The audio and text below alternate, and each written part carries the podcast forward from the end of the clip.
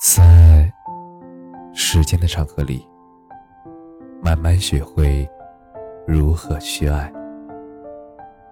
大家晚上好，我是深夜治愈师泽师，每晚一文伴你入眠。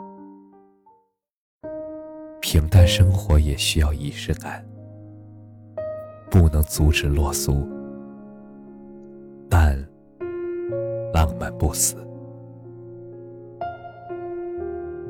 为什么说生活需要仪式感？听过一个很好的答案：为了让生活成为生活，而不是生存。现在很多年轻人日子过得浑浑噩噩，房间里四处都是随意丢乱的衣服，冰箱里随便翻出来食物就是一顿饭。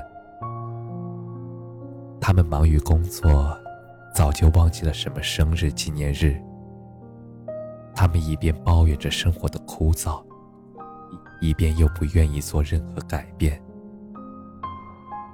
王小波说：“一个人只拥有此生此世是不够的，他还应该拥有诗意的世界。”其实仪式感并不是要花多少钱，玩多大的花样。其实它体现的是我们对生活的尊重和热爱。有时一顿营养美味的早餐，餐桌上的一束鲜花，开学前的新书包，春节时门上的那一幅幅春联，这一件件的小事儿，全部都能赋予生活仪式感。生活需要一些仪式感。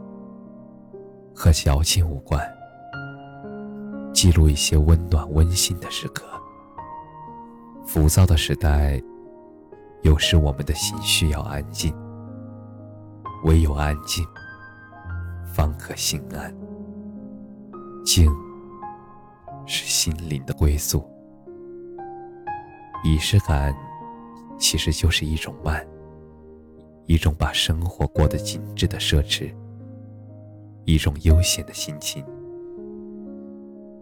一种不凑合的生活态度。而张爱玲曾经说过：“生活需要仪式感，仪式感可以唤起我们对内心自我的尊重，也让我们更好、更认真的去过属于我们生活里的每一天。”一个朋友就很擅长把简单的生活过得充满仪式感。平安夜的时候，早早的把家里装饰一番，点亮一棵圣诞树，煮一锅热红酒，邀请三五好友来家里围着暖炉，吃着他忙活一下午做的姜饼人，聊着天。而过年的时候，精心挑选几副对联和窗花，在家里一边打扫，一边亲手贴着自己挑选的对联和小灯笼，一瞬间年味满满。而母亲节的时候，请母亲去自己精心挑选的照相馆，照一套富有纪念意义的亲子照。他呀。总是很会把这些小日子过得很精致，对周围的朋友，他也是如此。他会记得每个好友的生日，并会精心挑选一份精美又富有特色的小礼物，既不会太贵，也不会太随意。而每个收到的礼物的人，都会觉得如沐春风。其实现实生活中处处充满着仪式感，亲子之间也需要仪式感。爸爸妈妈是孩子的仪式，可以说是特殊日子送的礼物，也可以是每天出门前的拥抱，还可以是临睡前的一句晚安，一个小故事。而这些看似很小的事儿。全都会成为孩子最美好的回忆。婚姻也需要仪式感。一段婚姻开始的时候在轰轰烈烈，而如果没有用心的经营，当初在一起的初心也会被琐碎的生活磨得一干二净。